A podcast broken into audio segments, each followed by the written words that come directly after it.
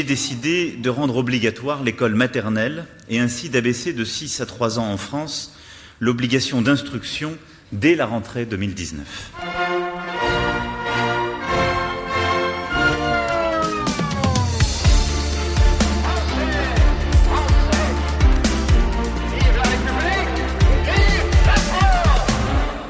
Es war eines seiner Wahlkampfversprechen 2017 bei seiner ersten Wahl zum Staatspräsidenten. Emmanuel Macron hat das Alter der Schulpflicht in Frankreich von sechs auf drei Jahre gesenkt.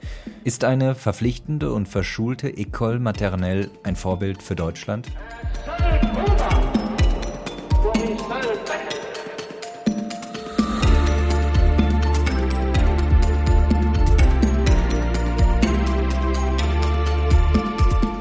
Unterschiede und Perspektiven von Kita in Deutschland und École Maternelle in Frankreich. Unser Thema in Folge 29 von Frankophil mit Andreas Noller Mikrofon.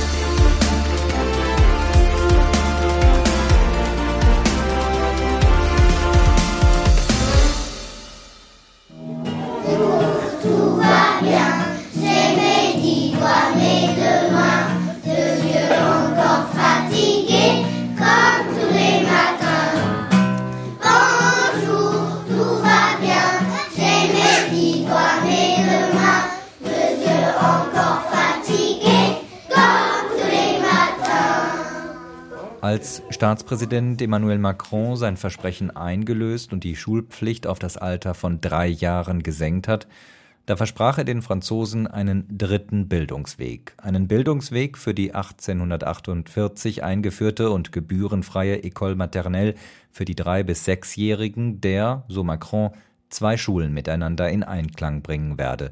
Den Weg der kognitiven Förderung, wie ihn zum Beispiel asiatische Länder verfolgen, und den Weg der emotionalen Förderung, wie ihn nordeuropäische Länder praktizieren. La France est en mesure de s'engager dans une troisième voie éducative. Celle qui sait concilier l'exigence cognitive qu'on observe par exemple dans les pays asiatiques et l'exigence affective que l'on voit s'exercer dans les pays du nord de l'Europe. Deutschland hingegen nannte der Präsident 2018 nicht als Vorbild. Im Gegenteil, die frühkindliche Bildung dies und jenseits des Rheins unterscheidet sich bis heute fundamental. Anders als in Frankreich sollen deutsche Kitas und Kindergärten die Kinder ausdrücklich nicht mit Unterricht grundschulfähig machen. In Deutschland allerdings wird nun aktuell über die Bildung an Kitas wieder diskutiert, nachdem vor einigen Wochen der sogenannte ICOB Bildungstrend ein alarmierendes Ergebnis gemeldet hat. Die Kompetenzen der Grundschüler in Deutschland haben sich drastisch verschlechtert. Beispiel Nordrhein-Westfalen. Mehr als ein Fünftel der Kinder erreicht in der vierten Klasse nicht den geforderten Mindeststandard beim Lesen. Fast ein Viertel verfehlt ihn beim Zuhören. Fast ein Drittel der Kinder kann die Mindestanforderungen im Fach Mathematik nicht erfüllen.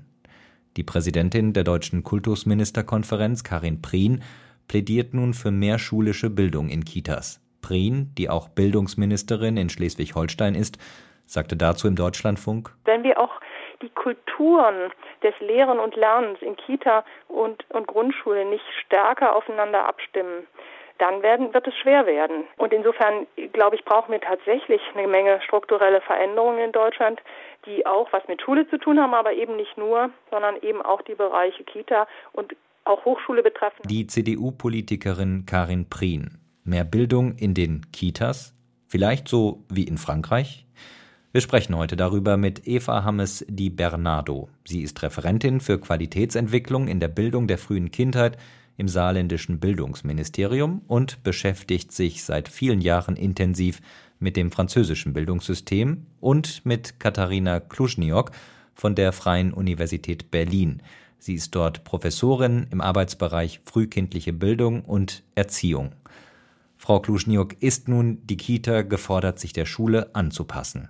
Also es kann nicht sein, dass wir sozusagen den, den Kita-Alltag über einen instruktiven, über eine sehr unterrichtsbezogene Gestaltung ablaufen lassen, sondern mehr Bildung in die Kita zu bringen, würde zum Beispiel für mich bedeuten, dass man die Routinen, die die Kita bietet, also zum Beispiel die Mahlzeitensituation oder die Situation im Morgenkreis oder beim Anziehen, wenn die Kinder rausgehen, dass wir diese Situation bewusst als Bildungsgelegenheit nutzen und da zum Beispiel dann sprachlich die Kinder fördern oder bei Mahlzeiten, wenn es darum geht, den Tisch zu decken.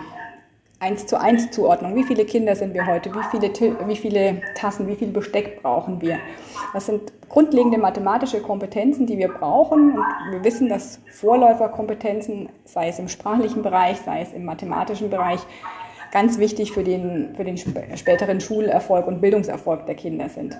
Aber es geht eben nicht darum, das jetzt über reine additive äh, Förderung zu machen, sondern alltagsintegriert und eben die, die Spielmöglichkeiten, die das Freispiel auch, ähm, diese besondere Form, die der Kindergarten ja bietet, zu nutzen. Und da würde ich den, den großen Mehrwert sehen, das Interesse sozusagen bei den Kindern zu wecken, zum Beispiel für Buchstaben oder auch wichtige Vorläuferkompetenzen wie die phonologische Bewusstheit bei den Kindern zu stärken. Aber jetzt nicht schon lesen, schreiben ähm, und, und, und rechnen, wie es vielleicht dann die, die erste Klasse macht, sondern es geht um, um so eine anschlussfähige Bildung, die im Kindergarten entsprechend vorbereitet wird. Frau Hammes Di Bernardo, wenn wir jetzt über Reformschritte in der frühkindlichen Bildung sprechen, dann könnte man ja auch auf die Idee kommen, nach Frankreich zu blicken, denn unser Nachbarland hat ein gänzlich anderes Konzept der frühkindlichen Bildung durchaus eben mit schulischen Anteilen.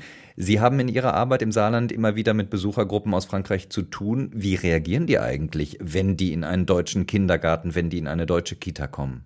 Ja, das ist natürlich erstmal ein Kulturschock für die, wenn die kommen, weil wir bereiten die auch ein bisschen vor, bevor sie die Einrichtung besuchen und weisen schon ein bisschen darauf hin, wie bei uns in den Kitas gearbeitet wird. Wir versuchen das von Anfang an auch sehr komparativ zu machen, wissend, aus welchem System sie kommen und wissend, mit welcher professionellen Haltung sie in die Einrichtung gehen und welchen Blick sie aufs Kind haben. Also wir sensibilisieren ein bisschen vorher da ist dann meistens die Situation des Kulturschocks. Wie kann das überhaupt funktionieren? Wenn Sie dann aber einen Tag in der Einrichtung waren, kommen Sie meistens total begeistert zurück, um festzustellen, dass die Kinder bei uns in den Kitas die gleichen Kompetenzen haben wie die Kinder in einer École maternelle, aber en plus eben diese große Autonomie, diese Eigenverantwortung in den Entscheidungen, dass wir partizipative Prozesse mit den Kindern gestalten und die Kinder sich selbst in ihrer Selbstwirksamkeit ganz anders wahrnehmen als Kinder in einer École maternelle. Und im Gespräch kommt sehr schnell heraus, dass die Personen sagen, ja, ihr arbeitet Kind zentriert und wir arbeiten programmzentriert. Das ist zum einen mal dieser große Unterschied, unabhängig von dem historischen Wachsen der Einrichtung. Ich meine, die haben alle, in beiden Ländern haben wir zu Beginn des 19. Jahrhunderts an der Frühbildtradition begonnen, aber seit 1881 gehört das Vorschulsystem in Frankreich zum Schulsystem. Bei uns der letzte Versuch, den wir in den 30er Jahren des letzten Jahrhunderts gestartet haben, um den Kindergarten in die Schule zu integrieren, ist gescheitert. Deswegen haben wir da auch unterschiedliche Philosophien, die sich in den Systemen niederschlagen, aber die Ergebnisse sind letztendlich die gleichen. Wir würden durch ein verschulteres Lernsystem äh, am Programm orientiert in Kitas keine besseren Ergebnisse erreichen. Das haben ja die letzten Untersuchungen in Frankreich gezeigt, letzte Woche veröffentlicht. Die Ergebnisse sind ähnlich wie bei uns auch, also mindestens ein Fünftel der Grundschüler erreichen nicht den Mindeststandard der definierten Leistungen. Und wenn man ein bisschen weitergeht, in manchen Bereichen kommen wir wirklich bis auf ein Drittel. Im mathematischen Bereich ist es gravierender. Wir haben auch nochmal die Differenzierung, dass Jungs wohl doch in mathematischen Sachen ein bisschen flotter sind, die Mädchen dafür aber in Sprach, allen sprachlichen Leistungen, insbesondere in Orthographie und Sprachproduktion, da sind die Ergebnisse in beiden Ländern deckungsgleich. Insofern glaube ich nicht, dass wir unser System verbessern könnten oder dass wir die Situation der Kinder verbessern könnten, wenn wir uns am französischen Vorschulsystem orientieren. Aber das ist jetzt auf den ersten Blick erstmal erstaunlich, weil die französischen Kinder ja durchaus dort äh, Kompetenzen erwerben in der École maternelle, die man dann später in der Schule auch braucht. Nämlich sie fangen äh, deutlich ja, intensiver an, sich mit äh, Schriftsprache und mit Zahlen zu beschäftigen als die deutschen Kinder. Programmatisch, ja, gebe ich Ihnen vollkommen recht, Herr Noll. Die kind, das Programm für die École maternelle definiert halt das, was bei uns in den Bildungsbereichen Sprache, Schrift und Kommunikation zusammengefasst wird und in den Bundesländern jeweils ein bisschen anders definiert wird. Das ist ja Frankreich hm, deckend in allen Einrichtungen im ganzen Land gleich. Da hat man natürlich einen Blick auf den sogenannten Graphisme, also die aktive Spra äh, Schriftproduktion der Kinder, die gefördert wird. Das steht bei uns mehr als eine fakultative Leistung oder als eine Möglichkeit in dem Programm, wenn die Kinder daran interessiert sind, sollen sie unterstützt werden. Und wir haben in den letzten Jahren mehr und mehr Kinder, die eingeschult werden und bereits über eine gewisse Schreib- und Lesekompetenz verfügen, die ihnen aber nicht programmatisch vermittelt wurde, sondern am Kind orientiert in seinem eigenen Literacy-Bestreben wurden ihm Möglichkeiten gegeben, sich Kompetenzen anzueignen. Und Untersuchungen haben gezeigt, dass die Lese- und Schreibkompetenzen der Kinder, aber auch die mathematischen Kompetenzen der Kinder in beiden Ländern am Ende der ersten Grundschulklasse gleich sind. Das aber der Lösungsansatz deutscher Kinder mit eventuellen Problemen, mit denen sie konfrontiert werden, wo sie nach Lösungen suchen müssen. Und das stellt sich ja dann vor allen Dingen ab Klasse 3, 4 im mathematischen Bereich raus, dass sie wesentlich lösungsorientierter sind, dass sie autonomer nach Lösungen suchen und nicht nur regelkonform versuchen, Aufgaben umzusetzen. Frau Kluschniok, äh, überrascht Sie dieses Ergebnis, dass die Franzosen ähm, auch große Probleme haben mit dem Leistungsstand ihrer Schüler in der Grundschule? Ja, es zeigt tatsächlich, dass vielleicht eine Mischung ganz geschickt wäre in der Förderung, dass man sozusagen einerseits diese eher alltagsintegrierte, spielorientierte, sehr am Kind orientierte Förderung anstrebt und gleichzeitig aber eben auch ja, so eine Art angebotsorientierte Förderung macht oder zumindest den Kindern anbietet, die eben ein bestimmtes Interesse vielleicht für Zahlen, für Buchstaben, für naturwissenschaftliche Themen haben, aber eben die auch an den Interessen und an der Neugierde sozusagen des Kindes angesetzt sein muss. Von daher überrascht es mich jetzt nicht ganz so, dass, dass die Ergebnisse sehr, sehr ähnlich sind und zeigt eigentlich ganz gut, dass, dass der deutsche Weg jetzt nicht unbedingt der schlechteste ist. Ich denke aber, dass wir Nachholbedarf haben dahingehend, dass wir diese alltagsintegrierte Förderung noch nicht überall bei allen Einrichtungen in, in, der Qualität auch bieten, die notwendig ist, damit sie sich sozusagen auch positiv dann auf die kindliche Entwicklung und auf den Übergang und den Schulerfolg der Kinder auswirkt. Also da gebe ich Ihnen vollkommen recht, da liegen Sie ganz richtig, wenn man so auf die Kita schaut, weil wenn wir uns unsere Bildungsprogramme in Deutschland anschauen, jedes Bundesland hat ein super Bildungsprogramm. Und wenn wir diese Inhalte vergleichen mit dem Programm für die École Maternelle, haben wir bei ganz wenigen Punkten nur eine absolute inhaltliche Deckung, auch, auch was Kompetenzen betrifft. Ich sehe das Problem bei uns ähnlich wie Sie, nicht in den von uns vorgegebenen Zielen, die wir kindzentriert angehen sollten, sondern wie wir es tun. Und da tut sich eben bei uns so diese riesen Kluft auf, dass die Kita ja sich ganz stark traditionell von der Schule differenziert und wir uns so auf das informelle Lernen beziehen. Aber wenn die Fachkräfte keine Kompetenzen haben zum informellen Lernen, muss man sie halt in der allgemeinen Qualitätsentwicklung dahin bringen. an dem Punkt, ähm, um das zu ergänzen, was Sie sagten, wir haben schon die gleichen Probleme in beiden Ländern. Ich hatte jetzt mir letzte Woche auch einige Kommentare angehört von Verantwortlichen der Education Nationale, die natürlich etwas geschockt sind von diesem Ergebnis und wo dann aber auch Schulräte, aber auch Fachkräfte, Lehrerinnen die es ja auch in der Maternelle schon gibt, sagten, unser großes Problem ist, sobald bei uns ein Problem auftaucht, versuchen wir mit nochmal neuen Programmen nachzusteuern und wir haben überhaupt nie die Zeit, mit den Programmen an die Kinder heranzukommen.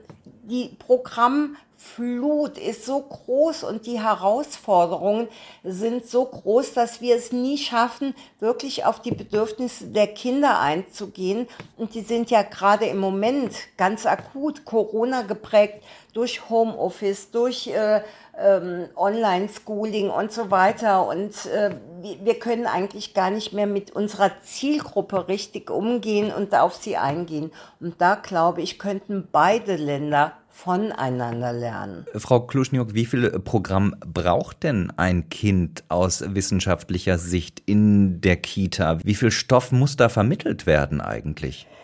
Ja, das ist tatsächlich ein bisschen schwer zu sagen. Also ähm, wir wissen aus, aus Evaluationen, die so diese sogenannte additive Förderung, vor allem im, im, sprachlichen Bereich, sich angeschaut haben. Also additiv meint, dass man mit einer kleinen Gruppe an Kindern, mit Kindern, die mögliche Risiken in sich bürgen mit Blick auf den späteren Schriftspracherwerb zum Beispiel, dann ganz gezielt und auch sehr strukturiert, sehr unterrichtsartig würde ich formulieren, ähm, dann unabhängig vom Kita-Setting sozusagen eine sprachliche Förderung durchlaufen, eine Art Programm, eine Art Training, ähm, hoch strukturiert. Und wir wissen, dass diese additiven Förderprogramme eingeschränkt nur wirksam sind tatsächlich. Also was sehr gut erforscht ist, ist diese phonologische Bewusstheit. Da wissen wir, dass Kinder deutlich davon profitieren können mit Blick auf den späteren Schriftspracherwerb, dass aber Kinder durchaus auch eben von einer schriftreichen Lernumgebung in der Kita an sich profitieren können, wenn sie eben in den Alltag eingebunden ist. Also wenn zum Beispiel das Rollenspiel genutzt wird, ein klassisches Kaufmannsladenspiel zum Beispiel, in dem man äh, sprachlich kommuniziert, in dem man Einkaufen spielt. Ähm, oder natürlich das klassische Vorlesen, das dialogische Vorlesen, bei dem das Kind eher die aktive Rolle ähm, inne hat und die, die Fachkraft oder der Erwachsene eher ähm, zurückhaltend ist und eher die, die Impulse gibt, damit das Gespräch weiter am Laufen hält. Von daher kann man so die, die Dosis sozusagen gar nicht so fest umschreiben. Es kommt ein bisschen natürlich auf die Voraussetzungen auch von, von dem Kind an. Aber wie gesagt, so eine Balance oder so eine Kombination aus einer systematischen alltagsintegrierten Förderung plus, wenn es notwendig ist, einer additiven Förderung, könnte ein guter gangbarer Weg sein. Aber heißt das deutsche System nicht auch in der Konsequenz, dass ein Kind, was nicht lernen möchte, wenn es das überhaupt gibt, ähm, durch die vielen Freiheiten, die es im deutschen System äh, gibt, auch nicht lernt, weil es ja überhaupt keinen Zwang gibt? Es gibt keinen Zwang, aber das Kind kann ja auch im, im Spiel, bei einem klassischen Gesellschaftsspiel, Würfelspiel, sozusagen die Inhalte ja eher informell aufsaugen sozusagen, dann merkt das Kind vielleicht gar nicht, dass es gerade etwas lernt. Von daher, wenn die, wenn die Qualität in der Einrichtung gut ist und das, das pädagogische Angebot auf die Kinder und auf, die, auf den Entwicklungsstand sozusagen der Kinder angepasst ist, würde ich sagen, lernt das Kind immer etwas, ohne dass es vielleicht instruktiv belehrt wird, sozusagen. Frau Hammes, äh, die Bernardo, wenn Frau Kluschniok hier von der Qualität ähm, der Einrichtungen spricht, wie würden Sie die Qualität vergleichen? Also die Qualität der, des Personals in Deutschland und Frankreich, wie stark unterscheidet die sich? Also ich würde jetzt nicht direkt von der Qualität sprechen, weil wir ja auch hier zwei Systeme haben, wo wir fast Äpfel mit Birnen vergleichen. Das Personal in Frankreich ist natürlich ausgebildet für ihr System. Es sind ausgebildete Lehrer und Lehrerinnen, die mit Kindern im Alter von drei bis elf Jahren arbeiten können. Also die decken den ganzen Vorschul- und Grundschulbereich ab, wie wir das in anderen Ländern ja auch haben. Italien bildet ja auch so aus. Und dann können die Personen sich halt entscheiden. In Frankreich können sie sich im Laufe ihrer Berufslaufbahn entscheiden, möchte ich jetzt lieber mit Vorschülern arbeiten oder möchte ich doch lieber in den Grundschulbereich gehen. In anderen Ländern fällt diese Entscheidung während des Studiums. Wir haben diese Situation nicht. Wir bereiten immer noch das meiste Personal für die Einrichtungen auf dem Weg der Berufsausbildung aus, es werden Erzieher und Erzieherinnen ausgebildet. Natürlich haben wir eine Zunahme im Bereich hm, von Bachelorn und Mastern in der Kindheitspädagogik, die dann nochmal einen etwas wissenschaftlicheren Blick aufs Kind haben. Aber auch hier ist der Hintergrund ein pädagogisch psychologisch orientierter Blick aufs Kind. Also wir schauen auch aus anderen Gesichtspunkten drauf und nicht, wie kann ich lehren. Also es wird keine Methodik und Didaktik im schulischen Sinne unterrichtet, wie kann ich die Programme am besten umsetzen.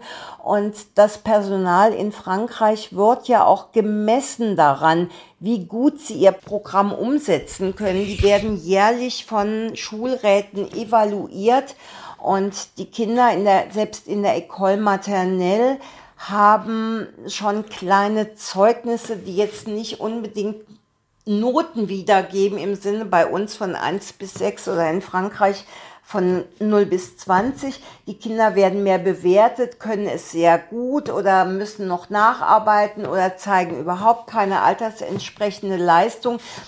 Das sind paraphrasierte Noten für mich, wo die Kinder schon in Leistungssystem reinkommen, die auch die Eltern unter Druck setzen und wo auch das Lehrpersonal entsprechend beurteilt wird. Wie viele Kinder erreichen bei dir in deiner Klasse, die sind ja auch altershomogen, es gibt ja da kein, äh, keine heterogenen Klassen, wie viele Kinder erreichen bei dir nicht mh, hm, das Mindestmaß irgendwo? Oder wie viele Kinder schneiden besonders gut ab? Und das führt dann wieder zu einem enormen Druck auch beim Lehrpersonal, den sie dann durch verstärkte Lehrangebote an die Kinder weitergeben. Also es ist ein komplett anderes Setting für Kinder, sich Wissen anzueignen als bei uns. Das, was ich am Anfang auch schon sagte, in Frankreich arbeitet man immer noch sehr programmorientiert und bei uns steht halt das Kind als Individuum in seinem persönlichen Bedürfnis, sich neues Wissen anzueignen, im Mittelpunkt. Und insofern sind die Ausbildungen unterschiedlich und wir können nicht sagen, die französischen Kollegen und Kolleginnen sind besser ausgebildet. Sie sind für ihr System ausgebildet, wie unsere Personen oder unsere Mitarbeiter und Mitarbeiterinnen in den Kitas für unser System ausgebildet sind. Und wir haben ja gerade bei uns im Saarland öfters mal grenzüberschreitende gemeinsame Projekte, wo ich immer wieder feststellen muss, unabhängig von dem anfangs zitierten Kulturschock in die andere Einrichtung reinzukommen, für die Personen, die in ihrem Heimatland lange wirklich gute Arbeit gemacht haben und dann auf einmal feststellen zu müssen, mm, mit meinen professionellen Kompetenzen komme ich hier nicht so richtig weiter. Ich muss mich erstmal aufs System einlassen, was sie schaffen, aber es ist keine Selbstverständlichkeit. Sie sprechen von Druck, Druck auf die Eltern, Druck auf das Lehrpersonal. Äh, können Sie diesen Druck auch bei den Kindern spüren? Ähm, ja, ich kann den Druck schon bei den Kindern spüren. Natürlich haben wir, müssen wir jetzt auch noch mal äh, genau hinschauen, wo schauen wir uns die Kinder an, in welcher Altersgruppe. Da, wo ich bei meinen Besuchen und meinen Kontakten mit französischen Einrichtungen und Kollegen immer wieder spüre, die Kinder nehmen diesen Druck wahr, dass sie etwas nicht können, entsprechend gerügt werden, weil sie noch nicht frei schreiben oder weil sie etwas nicht machen. Das ist vor allem in dieser Grande Section, also in der Klasse der Großen vor dem Wechsel in die Grundschule, wo sehr großer Wert auf Gruppendisziplin gelegt wird, auf Abläufe, die äh, eingehalten werden, regelkonformes Verhalten der Kinder in der Gruppe und wo auch dann eine gewisse Reglementierung vielleicht nicht ganz in dem Sinne stattfindet, wie wir sie bei uns kennen. Und die Kinder wissen, sie müssen so funktionieren und wenn sie nicht funktionieren, werden sie eventuell gerügt vor der Gruppe oder es wird an die Eltern weitergegeben und die Eltern bauen dann auch einen gewissen Druck bei den Kindern auf. Also Situationen, die wir in Deutschland vielleicht eher aus schulischen Situationen kennen. Frau Kluschniok, nun gibt es in Deutschland ja auch das äh, durchaus dieses Vorschulkonzept. Ähm, gibt es da nicht auch den vergleichbaren Druck wie in Frankreich? Ja, dieses Vorschulkonzept, Sie meinen wahrscheinlich dann so diese Förderung im letzten Jahr vor der Schule, also so diese klassischen Vorschulgruppen, die es vielerorts tatsächlich noch gibt. Für mich beginnt sozusagen eigentlich eine, Schulvorbereitung schon, wenn das Kind in die Schule kommt, aber eben nicht ähm, jetzt über solche Programme, über so Trainings, über angeleiteten Unterricht, sondern tatsächlich dahingehend, dass man auf das Kind eingeht und wenn es eben gerade Interesse hat an, an Schrift, an Buchstaben, ähm, dass man es dann sozusagen situativ aufgreift und das Kind dann entsprechend mit, mit Schrift auch versorgt, sozusagen in der Förderung. Ähm, das wäre für mich auch schon Schulvorbereitung. Das muss aber jetzt nicht erst im letzten Jahr vor der Einschulung sein. Und gerade mit Blick auf Kinder, die im, im sprachlichen, also im Deutschen Probleme haben, wissen wir auch, dass eben das Jahr vor der Einschulung eigentlich zu spät ist mit einer gezielten ähm, sprachlichen Unterstützung oder Förderung. Von daher würde ich mich gar nicht so immer auf dieses letzte Jahr vor der Einschulung konzentrieren, sondern das lieber etwas weiter sehen, aber eben nicht missverstanden als Vorwegnahme von Unterricht schon bei den Dreijährigen, sondern eine langsame Anbahnung.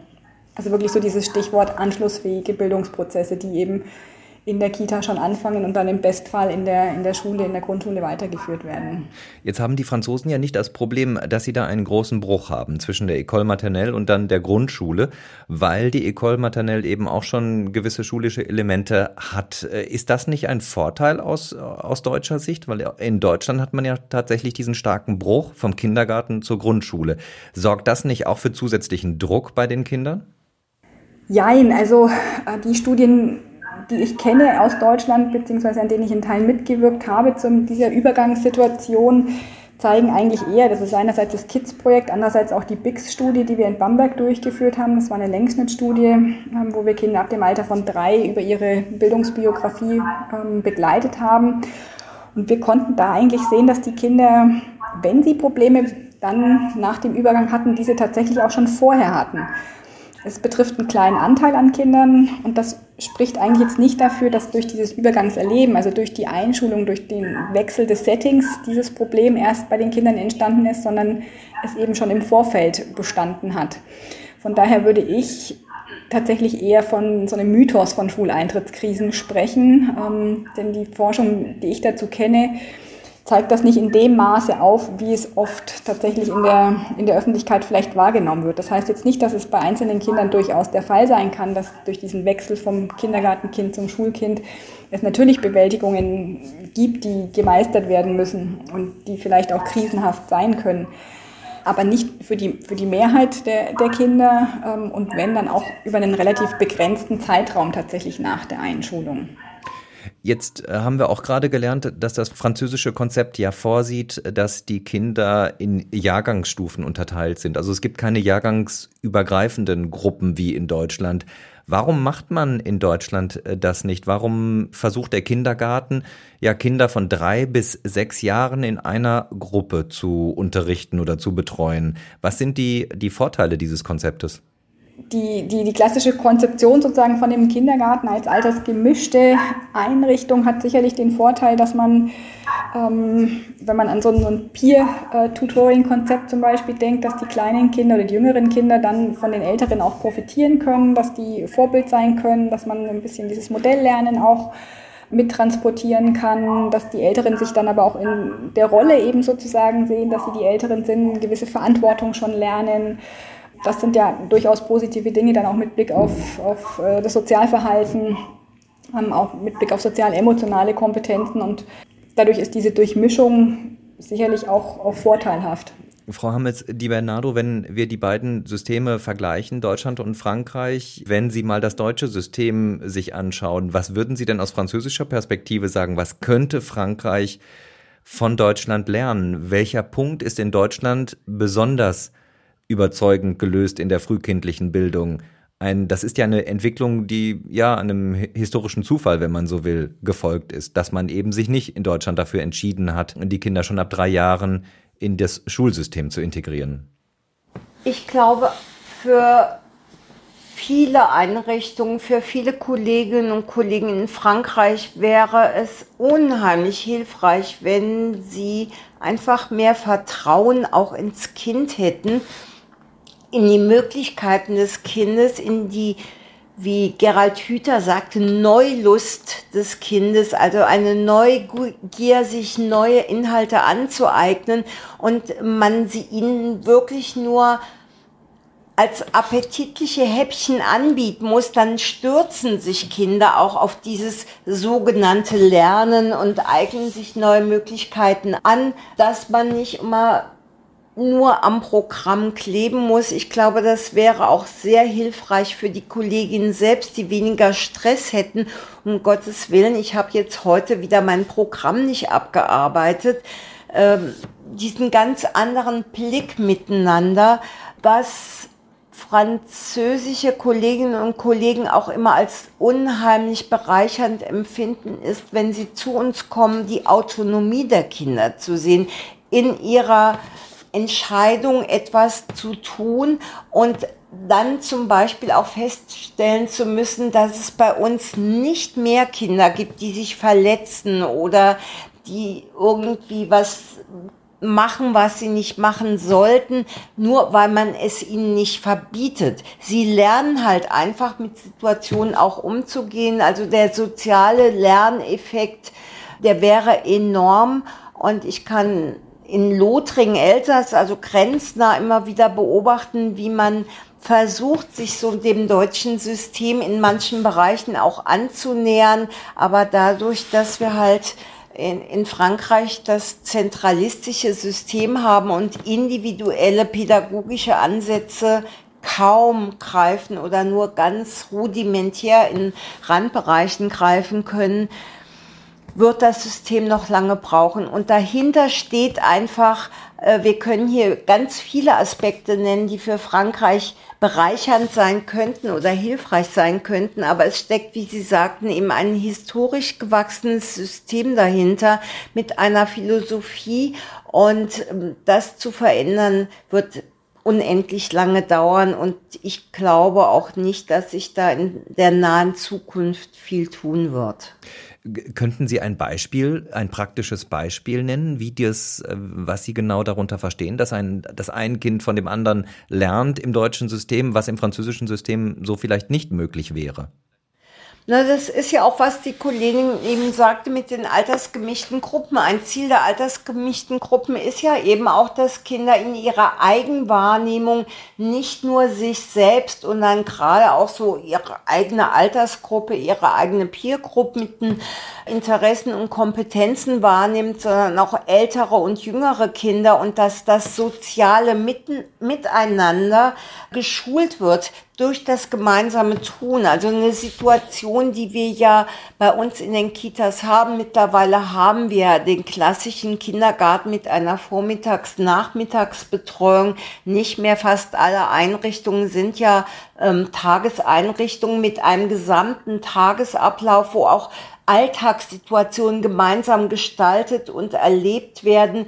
Ähm, zum Beispiel gegenseitige Verantwortlichkeiten in einer Essenssituation oder wie verhalten wir uns in einer Gruppe, wenn wir gemeinsam essen. Das gehört ja überhaupt nicht zu den Lernfeldern, wenn ich das jetzt mal so definieren will, der École Maternelle. In der École Maternelle geht es um Inhalte und wenn es in der École Maternelle um Ernährungserziehung geht, spricht man über bestimmte Sachen, zum Beispiel in der La Semaine du Goût im Herbst, da geht es um bestimmte Ernährungs Aspekte auf einer sehr theoretischen Ebene, die man mit den Kindern dann auch anhand von Büchern, anhand von Arbeitsblättern erarbeitet, aber nicht anhand von gemeinsamen Essenssituationen. Also dieses Alltagsintegrierte, wo die Kinder untereinander agieren und nicht nur Arbeitsaufträge für sich selbst umsetzen müssen. Der Aspekt des sozialen Lernens steht im französischen Vorschulprogramm, aber man spricht darüber. Es gibt nicht wirklich das alltägliche Miteinander.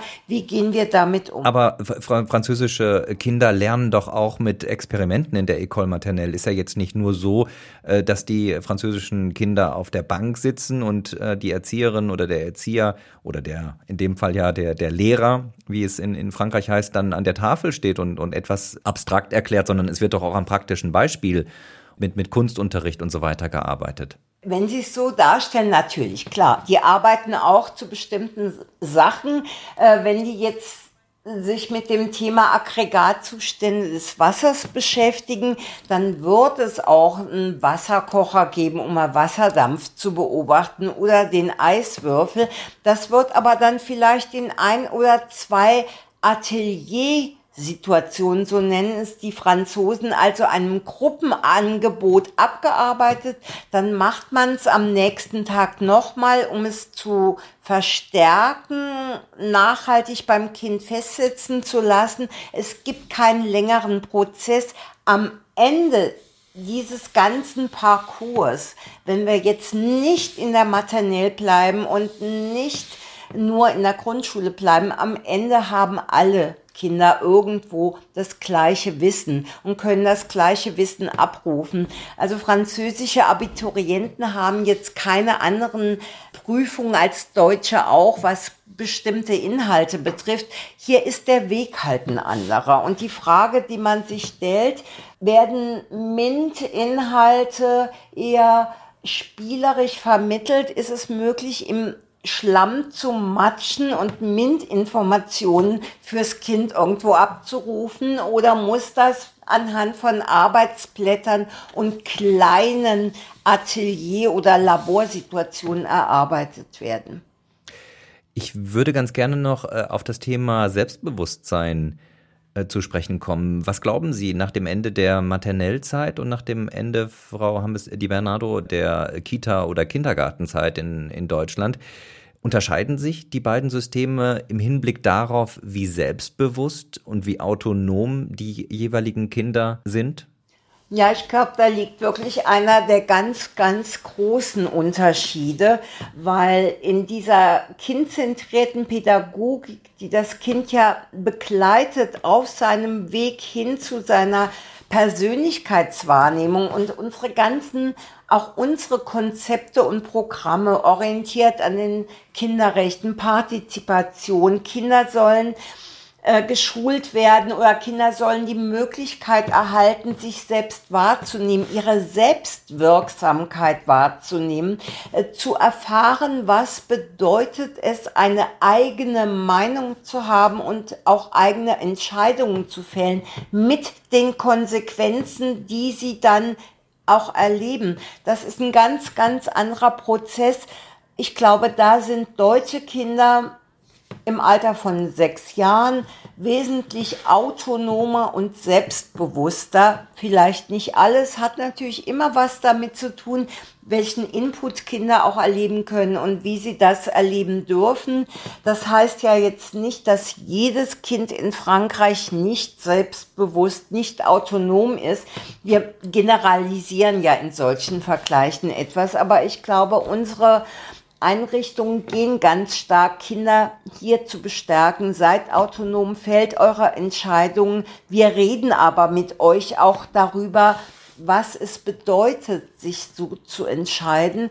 Und das ist etwas, was französischen Kindern vielleicht nicht unbedingt als Lernsituation in der Maternell angeboten wird. Und die Erfahrung machen wir ja auch immer bei unseren Tandem-Einrichtungen in Frankreich, wenn die mit ihren Kindern zu uns in die deutsche Einrichtung kommen und wir natürlich die Kinder als unsere Gäste in der Kita empfangen, aber ihnen die gleichen Möglichkeiten geben wie den deutschen Kindern auch und die französischen Kinder teilweise überfordert sind, wenn sie gefragt werden, was möchtest du denn jetzt gerne machen? Was möchtest du? Möchtest du spielen oder möchtest du mit in die Forscherwerkstatt?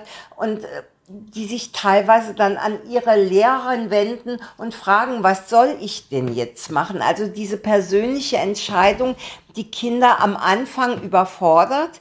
Irgendwann kommen sie aber auf den Geschmack und finden das toll. Dann gehen sie natürlich erstmal ganz wild durch alles durch und mm, probieren alles auch aus sind auch nicht ziellos, sind dann auch nicht sehr befriedigt, irgendwie was zu machen, weil sie erstmal die große Freiheit fühlen, ich kann machen, was ich will.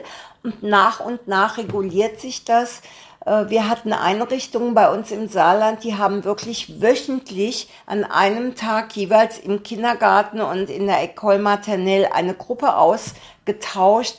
Zu Beginn des Kindergartenjahres haben wir immer so eine ganz große Überforderung bei den französischen Kindern gemerkt, in der Freiheit der Kita zu sein. Aber nach etwa sechs bis acht Wochen hat sich das reguliert und hat wunderbar geklappt. Wohingegen, nur um jetzt auch das Gegenstück zu zeigen, die deutschen Kinder absolut keine Probleme hatten, sich ins System der Maternell einzupassen, wohl wissend, es sind ja auch nur einmal in der Woche drei Stunden und das ist nicht unser Alltag. Frau Kluschniok, äh, letzte Frage äh, an Sie das ist ja jetzt das hohe Lied des deutschen Systems. Wir, wir, das könnte man sich in der Werbung ja nicht besser vorstellen, was Frau Hammes die Bernardo da erzählt hat. Und trotzdem, ja, sind die Ergebnisse dann am Ende, die deutschen Bildungsergebnisse sehr bescheiden. Wo müssen die Deutschen denn, wo muss das deutsche System denn nachbessern? Wo liegen die deutschen Schwachpunkte im System? Ja, ich, ich sehe tatsächlich die, die Schwachpunkte in gewisser Weise schon bei der Qualität der pädagogischen Arbeit. Das heißt, wir wissen aus, aus Studien, die zwar mittlerweile relativ alt sind, wenn ich jetzt an die Nubeck-Studie denke, die nationale Untersuchung zur frühkindlichen Bildung und Erziehung in Deutschland, die ist über zehn Jahre her, die hat damals den Kitasystemen ein mittelmäßiges Niveau in der pädagogischen Qualität bescheinigt. Aktuell wissen wir das gar nicht so flächendeckend, weil wir keine Daten haben. Das heißt, wir bräuchten eigentlich dringend ähm, mal etwas wie eine Neuauflage von Nubeck oder einer vergleichbaren Studie, um mal ableiten zu können, wie ist eigentlich die Qualität und dann systematisch zu überlegen, wie kann Qualität, gute Qualität gesichert werden und gleichzeitig gewisse Schwachstellen auch identifiziert werden und dann daran systematisch weiterentwickelt ähm, werden. Also gerade was was so die, die bereichsspezifische Qualität angeht. Da wissen wir, dass die, die Unterstützung im, im sprachlichen, im mathematischen, im naturwissenschaftlichen Bereich schlechter ausfällt als so diese Qualität der Interaktionen zwischen Fachkräften und Kindern, so die emotionale Wärme, das Interaktionsklima auch. Das sind ähm, Aspekte, die im, im deutschen System sehr gut meistens ausfallen. Aber wir wissen auch, dass eben gerade diese bereichsspezifischen Aspekte für die spätere ähm, Schulkarriere und den Bildungserfolg und insgesamt so die Teilhabe ganz wichtig sind und besonders gut wirken, sozusagen, wenn sie gut oder sehr gut ausgeprägt sind. Und ich glaube, das ist ein, ein wichtiger Aspekt. Also äh, Konzept in Ordnung, da muss man nicht nachbessern, aber die Umsetzung daran mangelt es. Genau, die Umsetzung, dass sie wirklich dann in der Praxis vor Ort auch ankommt. Das heißt, Sie gehen davon aus, am Ende ja, die Forderungen, die man jetzt aus der Politik hört, äh, von der Kultusministerkonferenz, äh, Präsidentin, da mehr schulische Bildung Richtung Kita, das wird nichts. Da ist der Widerstand zu groß und das gibt auch die Wissenschaft nicht her. Genau, also keine Vorverlegung von Schule in die Kita, sondern Fokus auf, auf dem kindorientierten, alltagsintegrierten ähm, Fördermöglichkeiten und die Potenziale, die die Kita da bietet, wirklich auszuschöpfen. Aber um sie ausschöpfen zu können, braucht es entsprechend dann auch natürlich die, die professionellen Kompetenzen bei den Fachkräften. Und auch da gibt es sicherlich an der einen oder anderen Stelle noch einen gewissen Fortbildungs- und Nachholbedarf. Also da hätte ich wirklich, würde ich gerne einen Satz noch reingeben, weil Sie haben es so wunderbar dargestellt. Ist, wir brauchen keine vorverlegte Schule. Wir müssen uns eigentlich dessen besinnen, was wir Ende der Zehnerjahre ins Rollen gebracht haben, nämlich das sogenannte Kooperationsjahr, um den Kindern eine Transition vom Kitasystem ins Schulsystem zu erlauben. Aber das ist halt keine Einbahnstraße von unten nach oben. Das bedeutet eben auch, dass die Schule als System einfach nochmal den Blick aufs Kind hat und die Kompetenzen, die es mitbringt und an diesen Kompetenzen anknüpft und nicht nur auf der Umsetzung ihres Programmes besteht. Und das ist ja aktuell ja auch die Diskussion zwischen KMK und JFMK, dass die Schulseite Forderungen stellt und die Kita-Seite sagt, wir, wir machen ja eigentlich unsere Arbeit, wir könnten sie vielleicht noch besser machen, aber wir tun sie, aber wenn sie nicht wahrgenommen wird, bleibt das Kind auf der Strecke. Frühkindliche Bildung in Deutschland und Frankreich. Das war heute Thema in Folge 29 von Frankophil mit Eva Hammes Di Bernardo aus dem saarländischen Bildungsministerium und Katharina Kluschniok von der FU Berlin. Auch diese Folge wurde koproduziert mit Landry Charrier und gefördert und unterstützt vom Gustav Stresemann Institut in Bonn und dem Deutsch-Französischen Bürgerfonds. Am Mikrofon war Andreas Noll.